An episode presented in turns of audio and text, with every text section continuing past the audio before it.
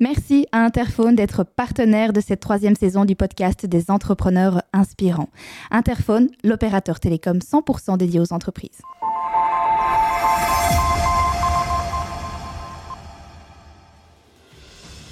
Et le jour où j'ai annoncé à mes enfants que voilà qu'on se séparait euh, et que je leur ai dit qu'une semaine sur deux j'allais m'occuper d'eux, ils m'ont regardé, je me vois encore leurs quatre billes brunes qui me regardent en disant T'es même pas crédible, ça va juste pas le faire, ça va pas aller. Et en fait, je l'ai fait. Une semaine sur deux, j'étais vraiment présente. Ça a permis de me reconnecter à mes enfants et d'avoir un autre type de vie avec eux. Bonjour et bienvenue sur le podcast des entrepreneurs inspirants. Chaque épisode vous offre un aperçu de l'histoire d'un ou d'une entrepreneur qui éclaire et inspire à travers sa vision et son parcours. Aujourd'hui, c'est un véritable plaisir d'accueillir Anne-Catherine Trinon de Cap Conseil. Je suis Bérangère et je suis accompagnée de Geoffroy. Nous sommes impatients de vous faire découvrir cette histoire inspirante.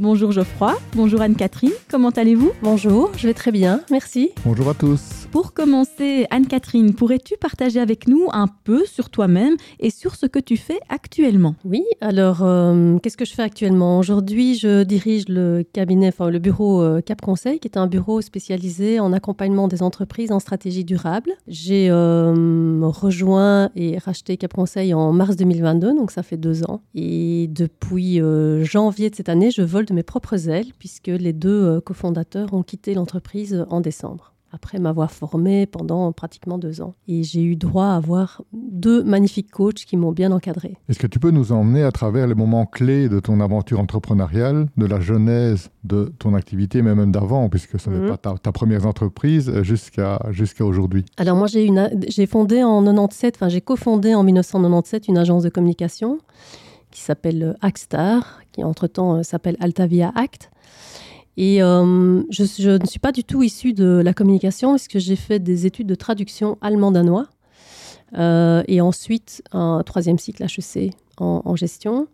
Donc j'ai euh, travaillé pendant deux ans dans une organisation internationale et puis, et puis dans un studio de production où j'ai tout appris en fait. Donc j'ai appris mon métier euh, sur le tas. À l'époque, c'était encore possible, c'était euh, le début du Mac et euh, le début de la grande aventure Internet. Donc ça remet tout le monde à niveau au niveau de, de l'âge de chacun autour de la table. donc j'ai évolué avec, avec ce métier. J'ai développé, enfin on a développé au, au niveau de l'entreprise toute une série de services et notamment tout ce qui était digital. Dans les grandes étapes de ma vie, je dirais qu'en 2006, euh, il y a eu euh, la séparation avec mon associé. J'ai repris euh, l'entreprise seule et je me suis fait accompagner par une coach. Et en 2009, après avoir travaillé avec elle pendant deux ans plutôt au niveau individuel, on a décidé de s'occuper des collaborateurs. Entre-temps, l'entreprise grandissait, j'avais une quinzaine de collaborateurs, et on a mis en place ce qu'on appelle un processus d'intelligence collective. Alors c'était pionnier à l'époque, puisque à l'époque c'était le début de, de tout ce qui était Isa Gates, euh, entreprise libérée, euh, intelligence collective, etc. Et on a lancé ce processus qui a également propulsé euh, l'agence parce que ça a donné de l'autonomie aux collaborateurs et ça a permis de mettre pas mal de choses en place au niveau de l'entreprise, d'aller gagner certains contrats. Et en 2015, j'ai été approchée par un groupe français le groupe Altavia, qui m'a proposé de me racheter. Tout en ayant vendu, j'ai fusionné Act avec l'agence belge d'Altavia, qui s'appelait Altavia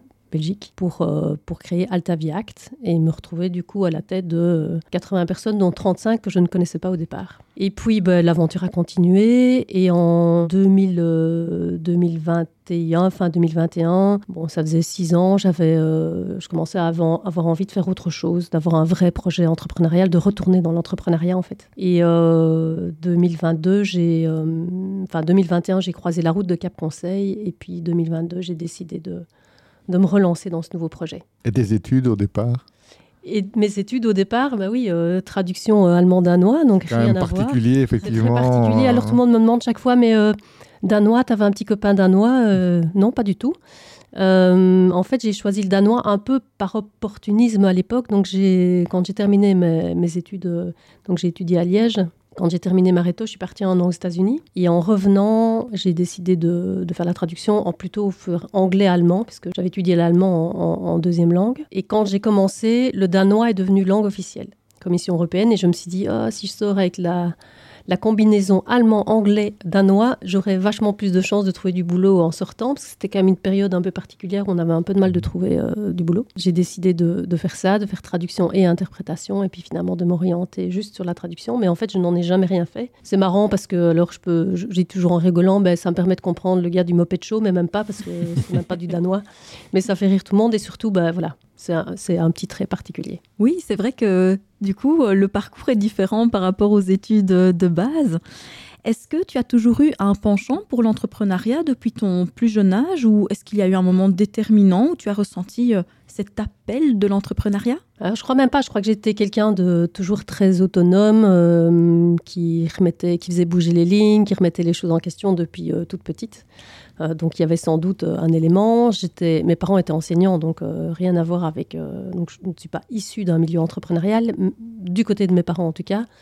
Du côté familial, il y avait quand même pas mal d'entrepreneurs. et puis en fait, bah, c'est le hasard qui a fait que, que je me suis lancée. J'ai eu deux années où j'ai grandi très vite dans, dans, une organisation internationale avant de prendre la décision de partir, de partir ailleurs. Et déjà là, en fait, donc premier, premier boulot, là, donc je, je refais HEC en cours du soir. Et puis, il y a dans l'entreprise des grands Mac. Euh, c'est le début du Mac. Et puis, euh, bah, moi, je suis encore en train de faire du découpage. Donc, je m'occupais d'une de, la réalisation d'une brochure euh, en trois langues. Et donc, on faisait encore du découpage manuel, c'est-à-dire qu'on faisait des colonnes en Word, et puis on collait ça sur des feuilles, on mettait des, photos, et on donnait ça à l'imprimeur. Donc, ça, ça date de 90, 93, quoi. Et puis là, euh, j'ai fait mon petit calcul après un an, et j'ai été voir mon boss en disant, bah, si vous me formez à la mise en page, vous allez économiser autant, etc. Donc, il y avait quand même déjà une réflexion derrière. Et la boîte qui m'a formée m'a engagée, euh, en fait, l'année suivante, comme assistante commerciale et administrative, puisque j'avais terminé HEC. Voilà, et donc je me suis formée. Et puis les associés se sont séparés et j'ai relancé Acte avec, un, avec mon ancien patron, en fait. Mais j'avais à l'époque 28 ans et je me suis dit, bah, je fais ça et si je me plante, je ferai autre chose, on verra bien. Euh, j'avais pas encore d'enfant, euh, mon fils est né un an après. J'avais pas d'obligation financière, donc j'étais libre. Et donc je me suis lancée un peu comme ça. Est-ce qu'il y a une personne qui a influencé ta, ta décision de devenir entrepreneur? Je crois même pas. J'ai eu des mentors. Euh, donc euh, des personnes qui, sur ma route, j'ai quand même eu plusieurs personnes qui ont été bienveillantes sur, euh, sur moi, qui, ont, qui se sont penchées sur, sur le bébé et qui m'ont fait grandir. mais ce n'était pas obligatoirement des, des entrepreneurs. mais j'ai eu quelques mentors, des gens qui m'ont accompagné sur le chemin, que ce soit en termes de communication, que ce soit un jour, alors parfois on, on est guidé comme ça euh, j'arrive dans une imprimerie un jour et puis euh, je devais faire des bons à tirer, donc euh, il fallait régler les, couleurs, etc. Et je connaissais rien. Et là, j'ai eu affaire à un vieil imprimeur qui m'a dit Je vais te montrer. C'est en fait des rencontres mmh. qui font qu'on progresse et, que, et puis sans doute cette curiosité qu'on a d'une manière ou d'une autre de se dire bah, Tiens, je vais m'intéresser à un sujet, je vais aller jusqu'au bout du métier. et puis, je vais, oui, je vais grandir avec d'autres.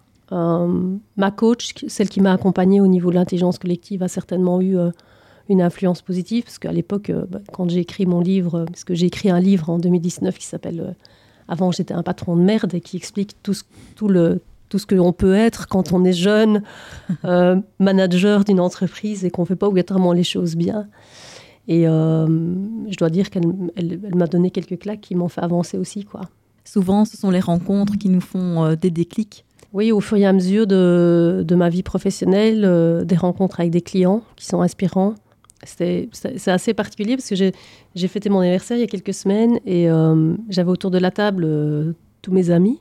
Et la plupart, je les ai rencontrés au, fil de l'eau durant ma carrière professionnelle. Et donc, on finit par créer des liens qui sont différents parce qu'on rencontre des personnes inspirantes ou qui nous amènent quelque chose. quoi. Comment tes proches ont-ils réagi lorsque tu as décidé d'entreprendre? Alors c'était un peu particulier parce que ma mère était, euh, mon père était déjà décédé à l'époque, mais ma mère était, euh, était prof dans, un, dans une Athénée. Elle était très engagée au niveau syndical. Et, voilà la petite qui se met à créer une entreprise. Donc j'ai eu quelques dimanches un peu particuliers où euh, on dit toujours à Liège, hein, c'est toujours les petits qu'on spotch. Et donc j'avais parfois des discussions un peu difficiles où euh, ma mère ne comprenait pas tout à fait ce que je faisais. Elle se disait, mais euh, enfin, c'est quand même faire travailler des gens pour toi, etc. C'était un peu complexe. Et puis, euh, je crois que le plus beau cadeau qu'elle m'a fait, c'est à la fin de sa vie, il y, a, une dizaine d'années, de venir visiter l'entreprise et de me dire bah waouh, c'est quand même super ce que tu as fait quoi. Donc je crois qu'il y, avait une vision des choses euh, chez mes proches qui était, différente, tout en me disant, bah, je me souviens de ma mère qui me dit, mais pourquoi tu rentres pas plutôt à la poste euh, tu pourrais, tu pourrais avoir un beau poste à la poste, mais je voulais pas rentrer à la poste, moi je voulais, je voulais avoir mon entreprise. Et donc voilà, donc c'est au fil de l'eau, mais c'est vrai que ça a été pas toujours bien, bien accueilli au départ parce qu'il y avait, il y avait en fait cette représentation euh, un peu inconnue. Quoi. Je crois qu'il y avait la peur chez elle euh, que je me mette en danger, euh, que j'arrive pas à, progresser.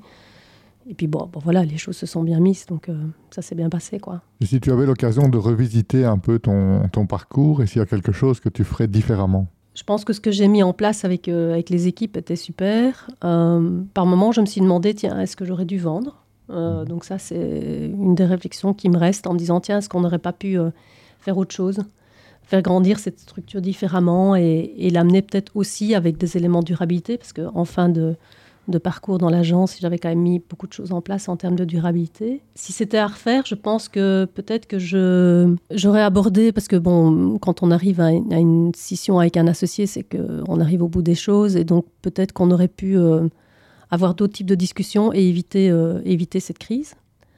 Euh, ça, c'est un, des éléments. Je pense si c'était à refaire, euh, je tiendrai compte de ça. Et voilà, pour le reste, je pense que j'ai fait de belles choses et, que je n'ai pas grand-chose à, me reprocher ou en tout cas à regretter par rapport à tout ce que j'ai mis en place. Tu nous parlais tout à l'heure que des personnes t'ont inspiré, notamment euh, mentor, coach aussi.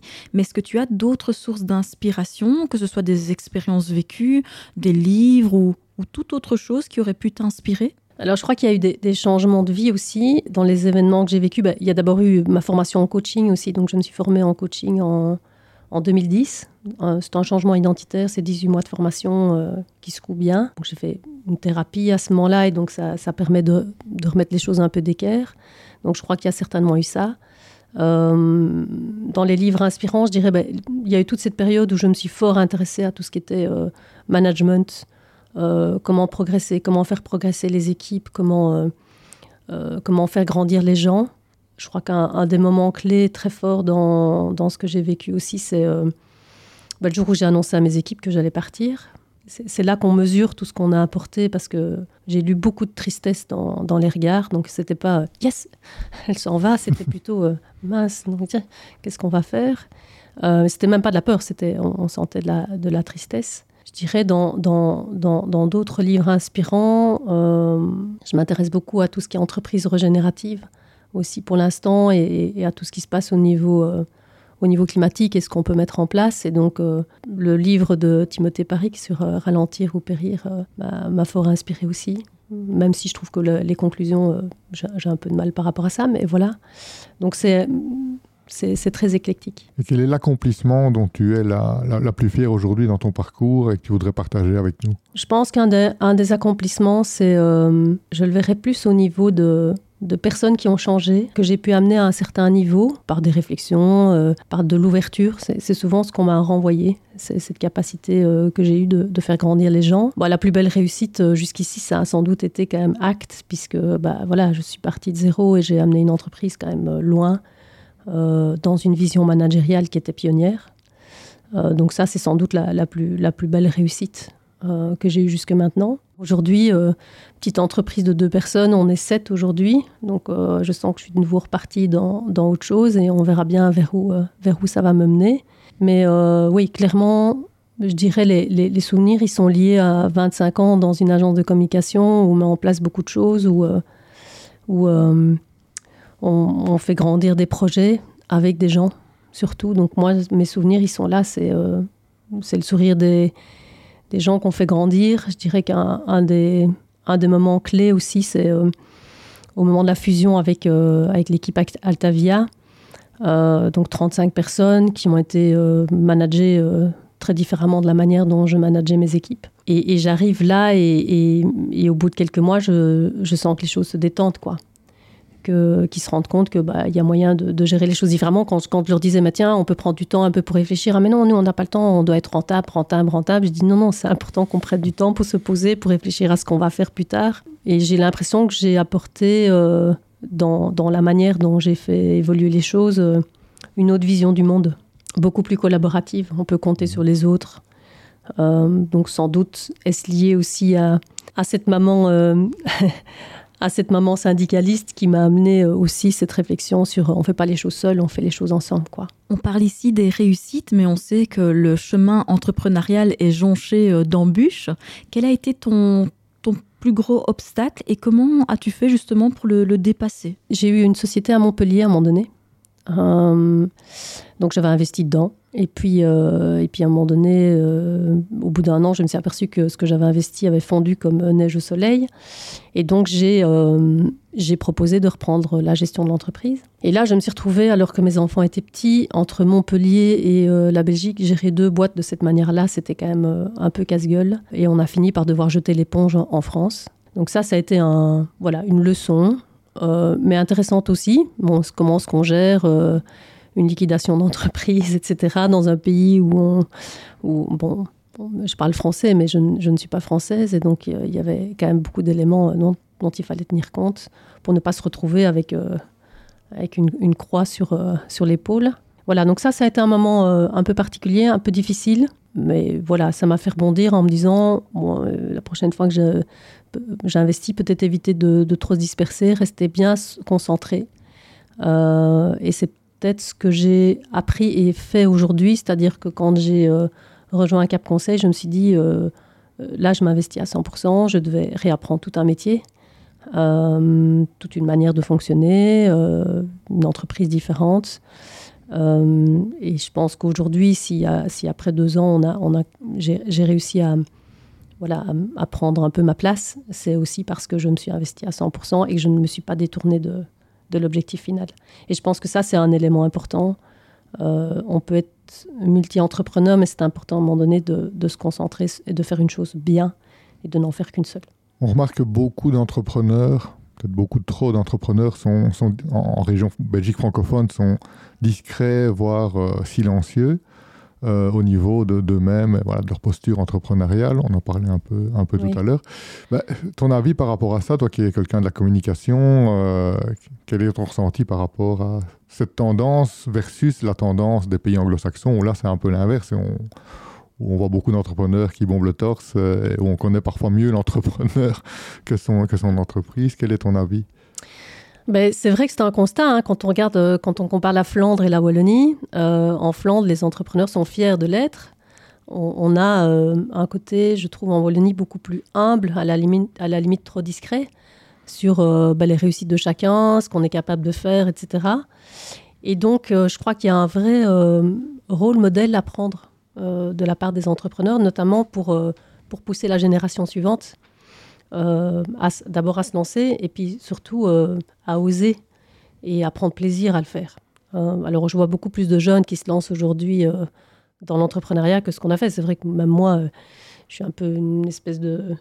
Enfin, il y a peu de femmes chefs d'entreprise qui sont lancées à 28 ans, quoi. donc ça, ça, fait un peu dernier des Mohicans comme ça, ou pionnier, je sais pas, un des deux. et je pense qu'il y a, y, a, y a, de l'espace à prendre à ce niveau-là, il y a une place à prendre au niveau de, quelles sont les choses dont on est fier. Et je pense que oui, il y, a quelque chose qui joue en Wallonie par rapport à ça et c'est très particulier, je trouve.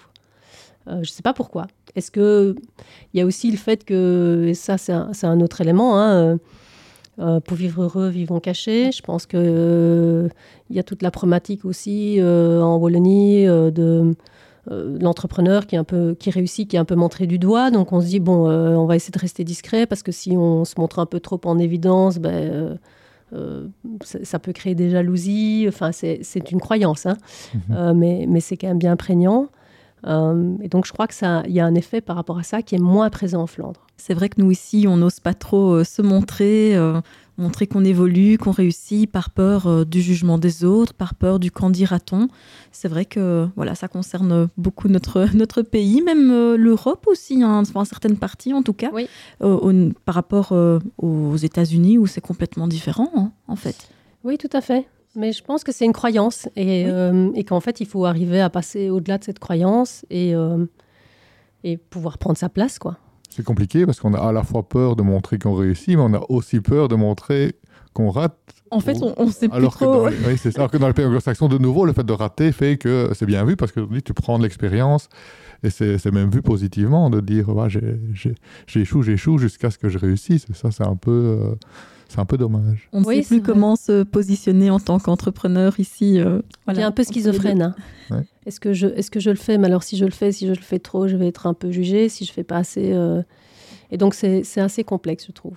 Pour parler de leadership maintenant, comment décrirais-tu ton style de leadership et son impact sur la culture de ton entreprise? Bah, je crois que j'en ai déjà un peu parlé. Moi, j'ai un leadership très humain. C'est l'humain d'abord, et le reste vient ensuite. C'est en tout cas toujours ce que j'ai, essayé de mettre en place. Et je trouve que quand on le met en place de cette manière-là, ben, le, le reste suit en fait. Si on implique les gens, si on les autonomise, si euh, on les respecte, si on dit merci, euh, si on félicite, si on, si on encourage, euh, on a du retour. Et il ne faut pas le faire en se disant qu'on va avoir du retour. Le retour vient de manière naturelle. Moi, je crois que c'est une belle manière de, faire progresser une entreprise parce qu'on a aussi des responsabilités euh, en tant que dirigeant. On a, on a des équipes. En tout cas, moi, maintenant, j'ai une petite équipe. Je me sens responsable aussi de, ce qu'ils deviennent et, comment, comment les faire progresser. Parce qu'il y y a des jeunes. Et donc, comment les amener vers, vers autre chose plus tard. Quoi. Et en dehors de ton rôle d'entrepreneur, quelle passion ou hobby enrichissent ta vie? Donc, je fais du triathlon. euh, donc, ça occupe bien mes journées aussi. Je fais ça depuis quelques années.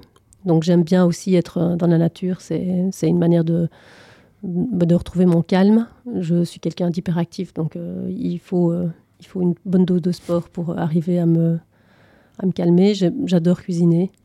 Voilà. Et puis, bah, j'aime bien aussi passer du temps avec mes amis, faire la fête. J'ai la chance d'avoir deux enfants qui euh, prennent tout doucement leur envol et ça fait du bien aussi. Comment gères-tu l'équilibre justement entre cette vie professionnelle et cette vie privée? Alors je dirais que j'ai eu deux vies dans ma vie, euh, même plus, mais euh, si je devais tirer des leçons, elles seraient plutôt à ce niveau-là.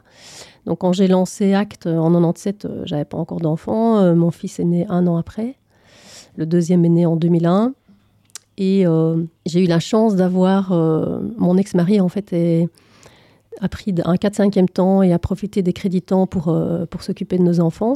Je crois que c'est un des premiers qui a demandé des congés parentaux, etc. Enfin, c'était extrêmement compliqué à l'époque de le demander. Euh, il a eu des pressions euh, à l'époque de son entreprise, mais il a, il a maintenu sa position. Ceci dit, ça a eu pour conséquence qu'on s'est retrouvé en couple inversé, c'est-à-dire que c'est moi qui étais beaucoup moins présente, donc j'ai toujours veillé à la qualité plutôt que la quantité, mais euh, souviens d'un jour où mon, mon fils me dit Maman, j'aimerais bien qu'on soit une famille normale. Je dis Mais c'est quoi une famille normale? Ben, C'est que tu viens de me rechercher à l'école à 3h30. Je dis Mais ça, c'est juste pas possible, quoi.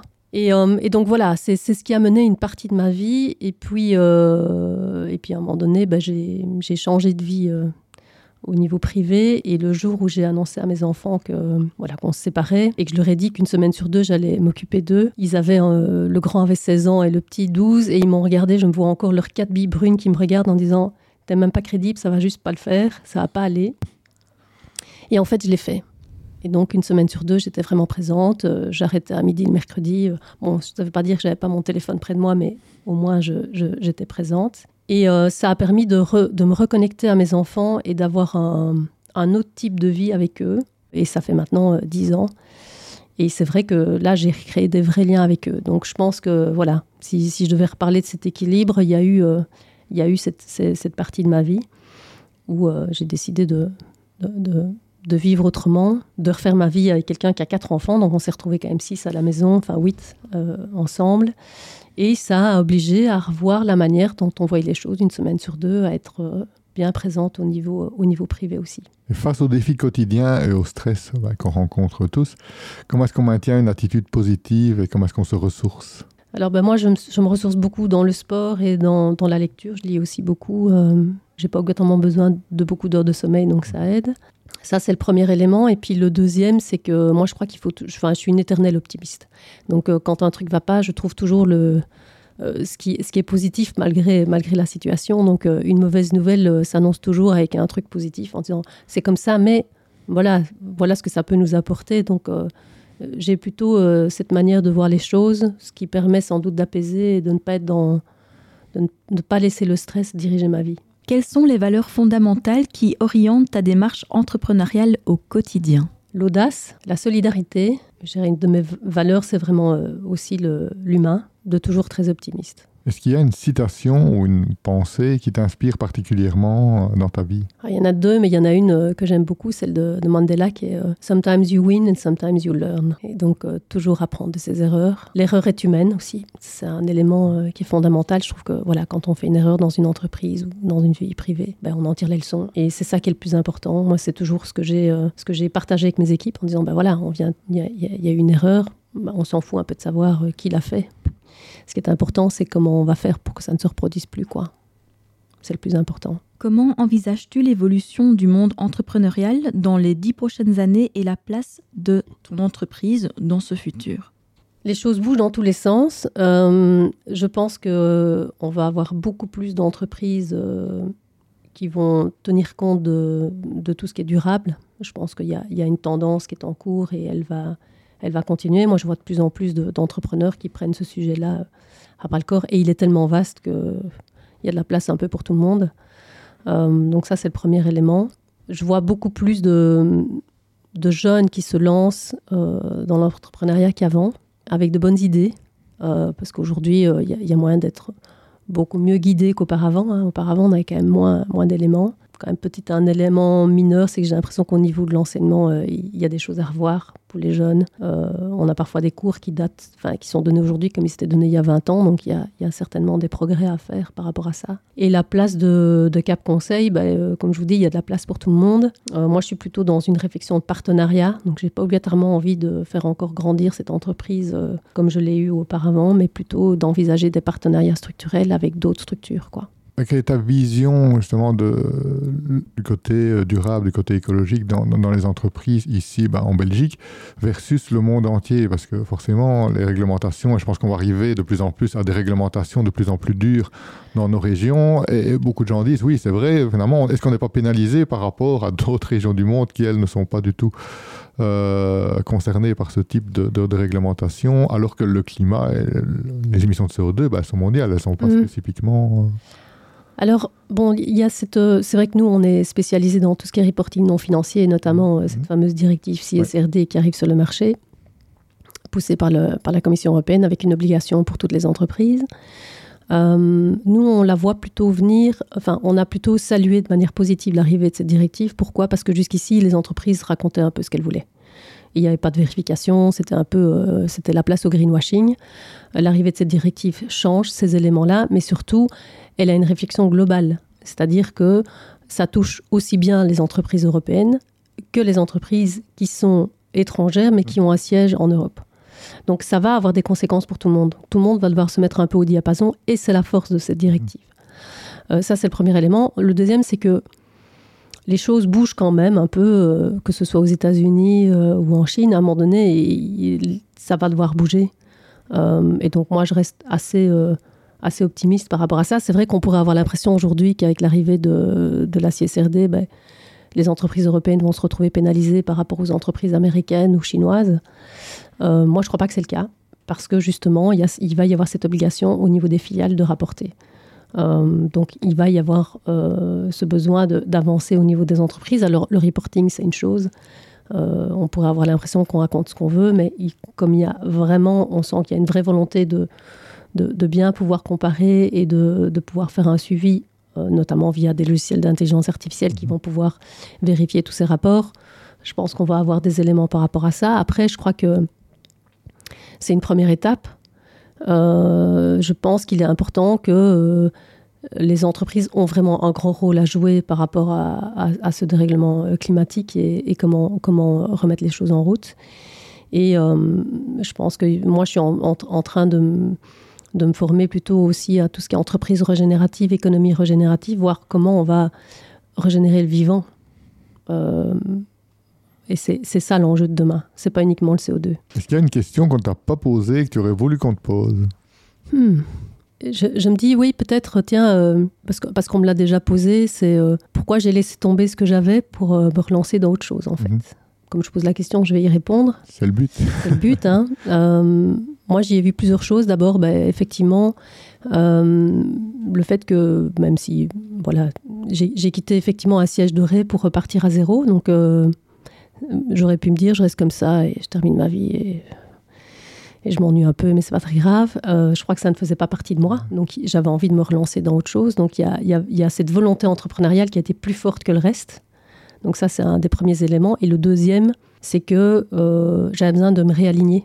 Ça ne faisait plus sens pour moi. Et donc je crois que un élément important pour un entrepreneur, c'est que pour nourrir notre moteur, il faut que ça fasse sens. Et donc si ça fait pas sens, bah, il faut pas le faire. Et je crois que ça, c'est une, une, des leçons que j'ai retirées en fait euh, de tout ça. Et le nom Acte sont tes initiales ou rien à voir? Rien à voir. Ah oui, c'est marrant. Rien à voir. Alors pour la petite histoire, mais bon, pour la toute petite histoire, Acte, donc quand on a, on s'est mis à plusieurs quand on a créé le nom. Et euh, à un moment donné, on était plusieurs à brainstormer sur euh, ce qu'on pourrait mettre comme nom. Et c'est mon ancien associé qui m'a dit, mais tiens, euh, ne te prends pas la tête, mais on, on dirait bien acte, parce qu'on est dans l'action, euh, même si c'était des initiales. Et voilà, c'est quelque chose de fort. Et puis à l'époque, on avait encore le bottin jaune. Et donc, acte paraîtrait le premier euh, dans les agences. On s'est dit que c'est une bonne idée. Mais acte.be et acte.com étaient déjà pris. Et donc, euh, on s'est dit, bon, on va trouver un petit nom diminutif euh, qui ne veut pas dire grand-chose, mais qu'on pourra rajouter. Et donc, on a eu Star. Akstar, ce n'était pas encore l'époque de la Star Academy, elle est venue juste après, parce qu'on nous a fait des bonnes blagues aussi par rapport à ça. Et donc, voilà, c'est devenu Akstar. Et puis, au fur et à mesure, on a un peu laissé tomber ce Star, qu'on mettait en tout petit dans le logo, etc. Et Cap Conseil, on est dans le même truc, puisque cap.be existait déjà aussi, donc ils ont rajouté conseil derrière. Oui. Pour terminer, quel conseil pourrais-tu donner à nos auditeurs, qu'ils soient novices ou expérimentés dans l'entrepreneuriat? Je pense que le, le conseil, c'est un peu ce que je vous ai dit juste avant, c'est euh, faites quelque chose qui vous fait plaisir et qui fait sens pour vous. Et si en plus ça fait sens pour la société, bah c'est tout bon. Quoi. Un grand merci Anne-Catherine pour ce partage et merci également à toi Geoffroy. Chers auditeurs, nous vous remercions de nous avoir accordé votre temps. On se donne rendez-vous prochainement pour d'autres rencontres et d'autres doses d'inspiration. À très bientôt. Salut à tous. Merci.